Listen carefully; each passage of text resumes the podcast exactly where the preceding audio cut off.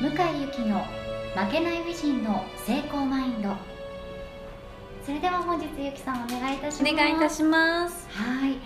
え今回の3月のポッドキャストなんですけれども、はい。皆さんからいただいた質問にゆきさんにお答えいただきたいと思います。はい。よろしくお願いしお願いいたますします。まあ、3月で春になったということで、春は出会いと別れの季節とも言われますけれども、今日はですねあの恋愛の質問をいただいているので、はい。まずはあのゆきさんの恋愛観について少しお話お伺いしたいんですけども、はいわかりました。はい。私の恋愛観は、まあ、ここも全てのことに統一するんですけど自分のこうことを大切にするというか、まあ、自分軸を大事にした恋愛はいをいつも意識しています。なのでこう、まあ、相手のことを思ったりももちろん大事なんだけど自分が幸せかどうかを一番の基準にして恋愛していますね。あーうんやっぱり自分軸が恋愛も大事っていうことですよね。はいと思ってます。は、はいい。ありがとうございます、うん。ではね早速読者さんからの質問ですね、はい。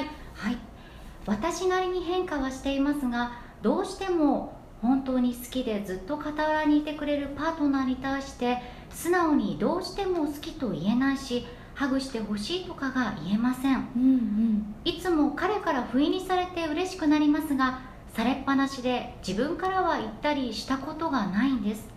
彼以外の友達にはいくらでも素直に好きだと伝えられるし自分からハグもできるし甘えられるんですが肝心の彼にだけはできません、彼のことが本当は好きじゃないのかなまで考えてしまいますが素直になるにはどうしたらいいでしょうということで、まあ、大好きな彼に対して素直になれないっていうお悩みなんですけれども、はいありがとうございます。なんかお付き合いが長くなるとちょっとこういった傾向になりがちかなと思うんですけど。あーなるほど。うん、私がまず気をつけているのは、まあ、マンネリしないようにこう随時絶やさず、うんうん好きとかハグとかをし続ける。一度空いてしまうとちょっと 気まずかったりハードルが上がってしまいますよね。なのであまり開かないっていうところを意図しているのはあるんですけど、もしそれでも空いてしまった場合は、はい。まずは何だろう。小さなコミュニケーションから手をつなぐとか、から大事にしたりとか好きって言えな言葉で伝えられないのであれば、うんうん。まずはメールとか LINE とかで好きだよとか言ってみるみたいな小さなハードルを超えていって、うんうん。そして本当にハグしたり。はい。でもハグってしないの？って。ハハグ。グ。ハグしない？付き合い？そうですね。なんかこのねあの、質問者質さんどんな問感じ者さんはね。ちょっと多分すごく素直になれないのかなっていう感じなのでそうですよね。ハグがすごいハードルが高そうに感じましたけれども。ねえハグのハードルが高いか。高い。でマンネリ化しないように、うん。長年付き合ってると気をつけていらっしゃるということなんですけどもなんですよ。そのマンネリ化しないように具体的に気をつけてらっしゃることってありますかね、はやっぱり常にボディタッチはします。あじゃあやっぱり、うん。ハグとまではいかなくてもそう手をさっき常におっしゃってたみたいにうん。手をつないだりとか、そう。で近い距離うんうん。距離にいる常に近い距離。にこうあまり離れたりし家の中にいても家の中にいてもですか？いてそうですそうです。近いところにいたい。へ そうなんです。よくなんか私クールだったりもするのーで、うんうん。メールこうブログだけ見てある方読者さんとかは甘えるんですか？ってよく聞かれるんですけどそうですよね。それ気になるとう思います、んうんうん。私はもうめちゃくちゃツンデレなのですっごく甘えるんですよ ねもうべったりくっつきたいですね。ううんんうんうんうん。じゃあその、まあ、距離をこうもう近くにいるっていうことが常に大切っていうことなんですけれども、うんうん。それももし恥ずかしいってこの質問者さんが思ってらっしゃったら、うんうん。どうですかね？やっぱりメールとか LINE とかですか、うんからそうでも隣にくっついて座るとかああと多分この方は強多分強がっていると思うんですよね。本当はだって甘えたいわけで、はいだからなんか弱い自分を見せる。こうボディタッチの前に、うんうん。そもそも相手に弱い自分を見せるといいのかなと思います。弱いダメな自分とか多分強くうんい,、ると思うんですよ。甘えられないから強い女性とかちょっと男っぽい男性、うんうん。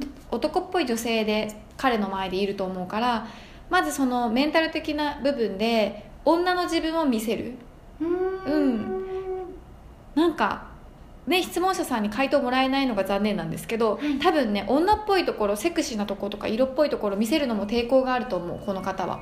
ああなうんるほど、うん、だからボディタッチの前にその女性性を自分自身が受け入れたりとか、うんうん。見せること相手に対して、そこからスタートの方がいいかもしれませんね。ああ、うん。そっかそれはなんか見た目から入った方がいいんですかねもういいですね。見た目の方がやりやりやすいですよね。コントロールしやすい。ね。着るだけだし、うんうんだからなのでまず洋服とか、うんうんちょっとセクシーな仕草までいかなくてもそういう洋服女っぽいものを彼の前で選んでみる。うんうんうん。うんその女性性っていう今あのお話が出たんですけれども、それを開花させるっていうことがうん。すごく大切ってよすごくく大事。言われていますよね、はい恋愛的には。